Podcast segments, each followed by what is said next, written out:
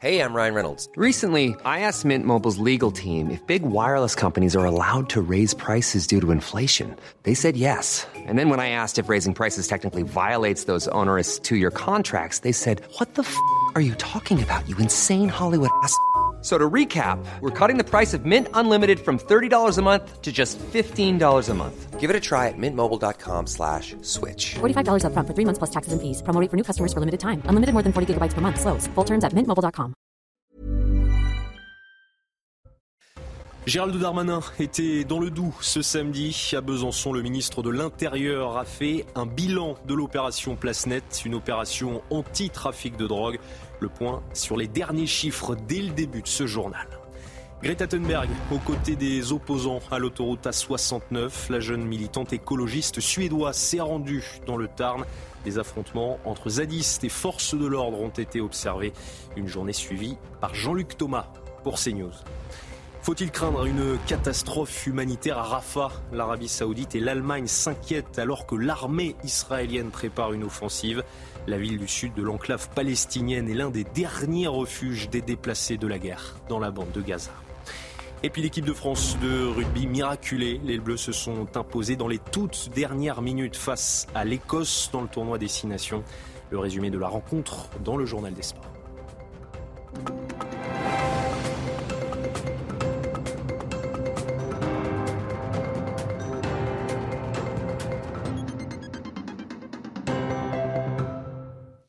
Bonsoir à tous et très heureux de vous retrouver sur CNews pour l'édition de la nuit. On commence ce journal avec Gérald Darmanin. Le ministre de l'Intérieur s'est rendu à Besançon ce samedi. Il s'est notamment rendu dans le quartier de la Planoise où une opération place nette a été menée par des policiers ces derniers jours. Le but, lutter contre le trafic de drogue. Une visite suivie par Charles Pousseau et Olivier Madinier. Gérald Darmanin sera resté un peu plus de deux heures à Besançon. Euh, première étape de ce déplacement, le quartier de Planoise, un quartier euh, sensible de l'agglomération euh, de Besançon. Il a rencontré des habitants, des représentants d'associations qui n'en peuvent plus de la vie au quotidien dans ce quartier gangréné par le trafic de drogue. Et il a aussi fait un bilan de l'opération Place Nette menée par la police ces derniers jours. Écoutez le ministre de l'Intérieur. En trois ans, nous avons réussi à, Besançon à interpeller 50% de trafiquants de drogue en plus, puisque c'est 323 euh, interpellations en 2023 euh, sur le trafic de drogue, et on est passé de 35 points de deal dans la ville de Besançon à 5 points de deal, avec évidemment encore des endroits euh, qu'il faut continuer à, taper régulièrement, comme c'est le cas euh, place de, l'Europe, et notamment cela fait partie du travail que va vous expliciter Monsieur le procureur de la République, puisque les, policiers ont agi, euh, agi sous son ordre. Cette opération Place Nette a été menée la semaine dernière à Besançon par la police nationale. Entre mercredi et vendredi, des armes ont été saisies. Par exemple, un lance-roquette a été saisi par les forces de l'ordre, mais aussi euh, de l'argent liquide et aussi 10 kilos euh, d'héroïne euh, trouvés entre euh, mercredi et jeudi euh, par les représentants de la police nationale. Euh, cette opération Place Nette a été voulue par le président de la République. Elle se déroule toutes les semaines un peu partout dans des quartiers en France. Après Besançon, ce samedi, Gérald Darmanin se rend à Mayotte ce dimanche. Sur l'île, la situation est explosive. Depuis le 22 janvier, le département français est paralysé par des barrages routiers. Ils ont été installés par des collectifs citoyens pour protester contre l'insécurité et l'immigration illégale. Mais que pensent les habitants mobilisés de la visite du ministre? Réponse avec Jean Bexon, correspondant sur l'île pour CNews. Alors j'ai demandé euh, aux militantes du collectif Force Vive qui se trouvent euh, tout autour de moi, je leur ai demandé ce qu'elles pensaient euh, de la venue de Gérald Darmanin à Mayotte. Et elles m'ont répondu sans équivoque qu'elles auraient préféré que Gérald Darmanin reste, reste à Paris et qu'il travaille sur la loi Mayotte. En fait, cette réponse, qu'elle traduit, c'est qu'il y a une perte de confiance entre les collectifs citoyens qui bloquent actuellement l'archipel, qui bloquent pour faire savoir leur mécontentement vis-à-vis de l'immigration clandestine et vis-à-vis du climat d'insécurité. Il y a une crise de conscience entre eux et euh, le gouvernement représenté euh, de fait par le ministre de l'Intérieur. Cette crise de confiance, elle vient d'une grande déception, ça a été celle de l'opération Wambushu, qui avait, fait, euh, qui avait créé beaucoup d'attentes de la part des Mahorais, mais il s'avère que dans leur perception, ils ont été trompé, puisqu'il constate une intensification des, flux migratoires et même de nouveaux flux migratoires en provenance de Mayotte. Vous, saviez qu'il y avait en provenance des Comores des flux intenses et, permanents, mais maintenant un nouveau flux s'est développé depuis 3 à 4, 3, 4 années, c'est celui en provenance d'Afrique des Grands Lacs. Et puis très récemment, il y a quelques mois, une filière euh, en provenance de la Somalie euh, s'est développée et de fait des migrants euh, somaliens arrivent à Mayotte et sont logés au stade de Cavani, stade qui a créé de fait, qui a cristallisé beaucoup de tensions ici. Dans le reste de l'actualité, ce nouveau week-end de mobilisation dans le Tarn contre le projet de l'autoroute A69. Des centaines de personnes étaient présentes ce samedi malgré la pluie et l'interdiction de manifester. Des affrontements entre zadistes et forces de l'ordre ont été observés. La jeune militante écologiste suédoise Greta Thunberg s'est rendue sur place. Le résumé de cette journée avec Jean-Luc Thomas accompagné de Nathan Témine derrière la caméra. Ce samedi, les opposants à l'autoroute A69 ont vécu une journée euh, dantesque. Dantesque parce que il a fait très froid, il y a eu beaucoup de pluie et beaucoup de vent. Évidemment, cela a découragé des personnes à venir euh, soutenir la cause, comme disent les euh, organisateurs. Et puis, ça devait être aussi une journée dantesque parce que, eh bien, Greta Thunberg devait venir. Elle est venue, mais finalement, elle a peu parlé. Elle a peu parlé avec les gens. Elle a peu parlé. Elle est montée à un moment donné euh, sur l'estrade sans rien dire. Et puis ensuite, elle a fait une conférence de presse où elle a dit qu'évidemment, elle était contre cette autoroute, que c'était une autoroute de notre temps, euh, qu'il fallait arrêter de bitumer un petit peu. Je vous propose de l'écouter. Nous sommes ici parce que nous sommes contre ce projet. Nous sommes ici pour montrer notre soutien et notre solidarité avec les militants qui ont fait le déplacement. Les militants qui sont des résidents locaux qui résistent à ce projet, qui défendent la nature et la terre, qui seront sacrifiés pour ce projet. C'est de la pure folie que ce projet se poursuive. Nous continuons à aller droit dans le mur et à gaspiller des ressources pour quelque chose qui va à la fois détruire la nature et nous enfermer davantage dans ce système destructeur. Cette mobilisation contre l'autoroute A69 va continuer tout au long du week-end. À Villeurbanne, près de Lyon, plusieurs policiers ont été blessés après un refus d'obtempérer. Il a eu lieu vers 2h30 du matin ce samedi. Deux voitures des forces de l'ordre ont été percutées. Une troisième voiture de police a, elle, touché le véhicule des suspects. Deux personnes ont été interpellées. Neuf policiers ont été blessés. L'actualité, c'est aussi ces 12 départements placés en vigilance orange par Météo France en raison des risques de crues ou de vagues submersion. La vigilance orange alerte quant à un risque de crue génératrice de débordements importants. Des averses et des rafales de vent puissantes sont globalement attendues sur tout le territoire ce dimanche du collectif de l'action et des résultats pour nos compatriotes. Ce sont les mots de Gabriel Attal après avoir réuni ce samedi l'ensemble de son gouvernement. Le Premier ministre a fixé le calendrier et les priorités des prochains mois. La porte-parole du gouvernement, Prisca Thévenot, s'est expliquée sur la méthode de Gabriel Attal.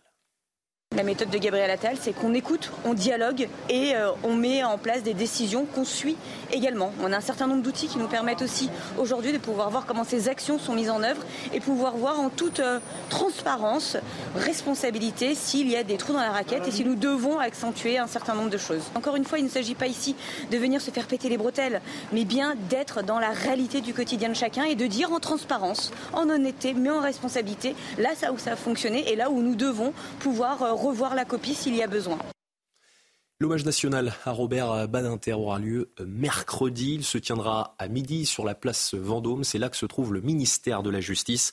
Un recueil de condoléances est à la disposition du public jusqu'à dimanche soir à la chancellerie. Connu pour son combat contre la peine de mort, l'ancien avocat et ministre de la Justice s'est éteint à l'âge de 95 ans. Alors quel souvenir gardez-vous de Robert Badinter? Nous vous avons posé la question. C'était une personne unique il y en a tellement peu comme ça d'êtres humains. Donc il va, il va me manquer. Pour la France, il représentait euh, une conscience, quoi. Une, conscience, quoi, une vraie France, quoi, la France que j'aime, quoi. Moi, je suis d'origine immigrée, mais il représentait vraiment la France dans toute sa diversité. Je suis venu parce que Robert Badinter a été mon professeur de droit il y a quelques années, en les années 70, et il m'a beaucoup impressionné, marqué, et puis j'ai suivi tout, tout ce qu'il a fait après.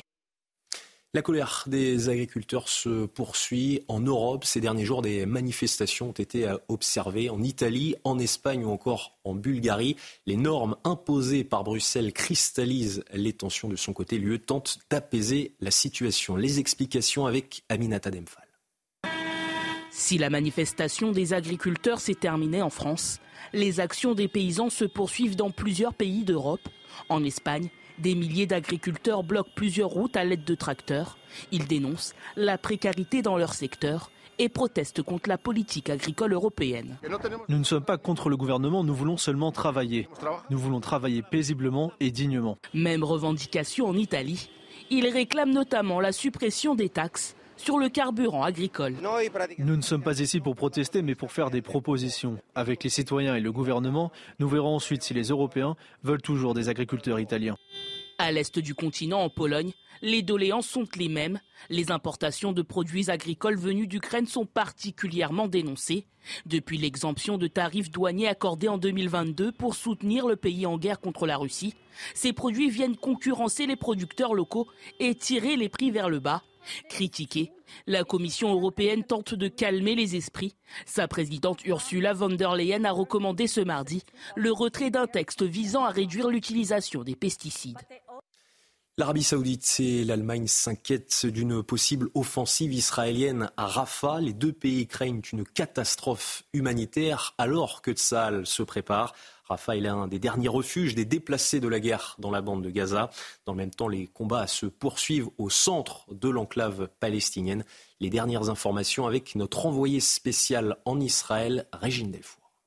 Les combats se poursuivent dans le centre et dans le sud de la bande de Gaza, notamment à Ran Younes. Euh, affirme avoir éliminé plusieurs cibles terroristes.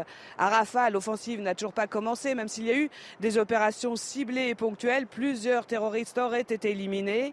Mercredi, Benjamin Netanyahou a annoncé qu'il y aurait une offensive sur Rafah, puisqu'il y aura encore quatre bastions du Hamas dans cette ville.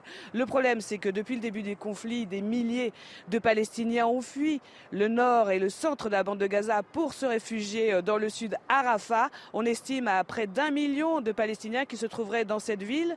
Le Premier ministre israélien a donc demandé à l'armée israélienne de préparer un plan pour évacuer ces civils. Des tracts ont d'ailleurs été euh, distribués.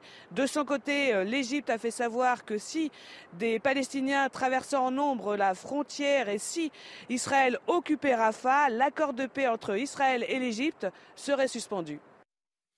Notre envoyé spécial Régine Delfour a également pu rencontrer des artistes israéliens depuis l'attaque du 7 octobre. Certains ont décidé de peindre des fresques. Le but, apporter leur soutien aux otages toujours retenus dans la bande de Gaza par les terroristes du Hamas. Reportage dans le quartier de Florentine à Tel Aviv. Miral a toujours sa bombe de peinture en main. Deux semaines après les attaques du 7 octobre, elle décide avec des amis de réaliser des fresques en soutien aux otages. Quand je suis arrivée à cet endroit, après que nous ayons fini de tout peindre, j'ai vu ce petit bout de mur et pour moi, il ressemble à un tunnel comme je me l'imagine. Je suis aussi maman d'un enfant du même âge qui est toujours dans la bande de Gaza. Ces peintures sont devenues très symboliques à Tel Aviv. Des visites guidées sont d'ailleurs organisées. Nathanaël est en Israël pendant deux semaines en tant que bénévole. Il a tenu à voir ses œuvres. Bah, tout d'abord, le premier sentiment, c'est que c'est très émouvant. Tout ce, tout ce qu'on voit, ça nous rappelle donc à la réalité, ça nous ramène les pieds sur terre. Puis ensuite, on, on y voit aussi un message de paix qui est très encourageant. 136 otages sont toujours retenus dans la bande de Gaza, dont 31 sont présumés morts. 17 rebelles outils ont été tués dans des frappes américaines ce samedi au Yémen. Ces frappes sont une réponse aux attaques continues des outils menées contre le trafic maritime international, notamment les navires affiliés de près ou de loin à Israël, et ce depuis le 7 octobre dernier. Dans le même temps, la guerre se poursuit entre Kiev et Moscou. Sept personnes ont été euh, tuées, dont trois enfants à Kharkiv ce samedi, conséquence d'une frappe de drone russe sur une station-service. Elle a provoqué, vous le voyez sur ces images, un important incendie. La situation est de plus en plus euh, tendue au Sénégal. Dans le pays, les manifestations se poursuivent après le report de plusieurs mois de la présidentielle. Une deuxième personne a perdu la vie dans des heures. Il s'agit d'un homme de 23 ans. Il a été touché par balle à Dakar. Direction les États-Unis maintenant, où tout va bien pour un homme, Donald Trump, entre les primaires républicaines remportées et les interrogations concernant Joe Biden. L'ancien locataire de la Maison-Blanche est plus que jamais confiant à quelques mois maintenant de l'élection présidentielle. Kylian Salé. Face à un public conquis du Nevada, Donald Trump est souriant. Il vient de signer un nouveau succès dans la course à l'investiture républicaine L'ancien président américain est plus confiant que jamais. Nous dominons tout le monde. Nous en sommes là actuellement. Y a-t-il un moyen de déclencher des élections pour mardi prochain?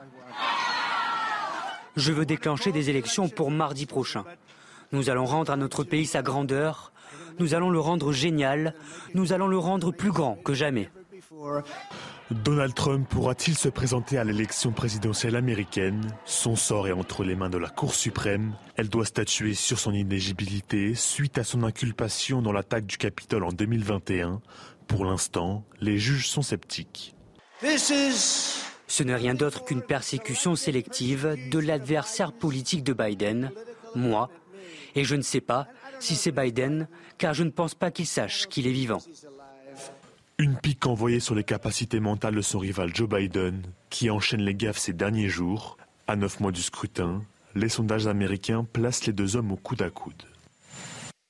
Et on termine ce journal avec ce euh, communiqué euh, publié par la famille royale britannique sur le réseau social X. Vous le voyez à l'image dans lequel Charles III adresse ses remerciements après les nombreux messages de soutien qu'il a reçus ces derniers jours. De telles pensées bienveillantes sont le plus grand réconfort et le plus grand encouragement, est-il écrit, alors que le roi est atteint d'un cancer. Allez, dans un instant, le journal des sports.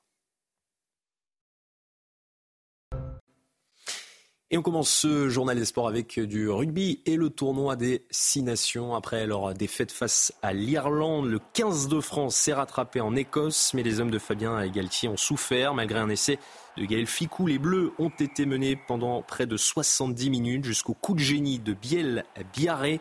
Ils ont ensuite failli craquer sur une dernière offensive écossaise. Un essai finalement refusé. Score final 20-16. Les Bleus renouent avec le succès, mais sans briller. On va retrouver Damien Bourdel sur place à Édimbourg. Elles ont été longues ces minutes d'attente d'arbitrage vidéo, mais la libération euh, pour les Bleus a été euh, très belle parce que la partie a été très compliquée à Murrayfield et on a vu euh, des explosions de joie forcément sur la pelouse pour les joueurs, mais aussi pour le staff en tribune. Patrick Arletaz était sorti du box où il a regardé tout le match, il est re-rentré pour forcément se congratuler avec également Laurent Sampéré, ces deux nouveaux membres du staff pour cette nouvelle ère Galtier. C'était leur première victoire et elle fait du bien. On l'a aussi ressenti auprès euh, des joueurs après en zone mixte. On traverse une période un peu compliquée, il ne faut pas, faut pas le nier. Euh, on, s'est fait attaquer de tous les côtés, ce qui est justifié. C'est un soulagement, oui, ça fait plaisir euh, d'avoir gagné cet après-midi. C'est sûr que si on avait perdu, ça aurait été très compliqué ce soir. Personnellement, c'est peut-être pas la plus belle, c'est même pas la plus belle victoire que j'ai vécue en équipe de France, mais dans tous les cas, elle, elle fait beaucoup de bien. Après une semaine qui était pas très fun, on va dire. On s'est posé des questions, on s'est remis en question. Je pense qu'on est tous très heureux très heureux d'avoir euh, fait ça. Je pense que voilà, on est, une, on est une belle bande de potes. Sur les deux derniers matchs, on n'a pas été payé. Voilà, là, on est très content d'avoir pu gagner euh, ce match. Et une confirmation, Fabien Galtier ne perd jamais plus de deux matchs de rang depuis qu'il est à la tête des Bleus, qui ont désormais 15 jours pour se préparer pour le prochain rendez-vous. Ce sera face à l'Italie, à Lille. On passe au football et à la 21e journée de Ligue 1 qui continuait ce samedi soir. Le Paris Saint-Germain s'est imposé contre Lille, même sans Kylian Mbappé touché à la cheville. Les Parisiens qui ont pourtant concédé l'ouverture du score après 6 minutes de jeu. Mais les leaders du championnat ont vite répondu par deux fois. D'abord par Ramos, puis par Alexandro contre son camp. En fin de match, Randall Colomwani a conforté l'avance des siens. Score final 3 buts à 1. Les Parisiens prennent provisoirement 14 longueurs d'avance sur Nice avant le match des Aiglons ce dimanche. On va écouter le défenseur parisien portugais Danilo Pereira.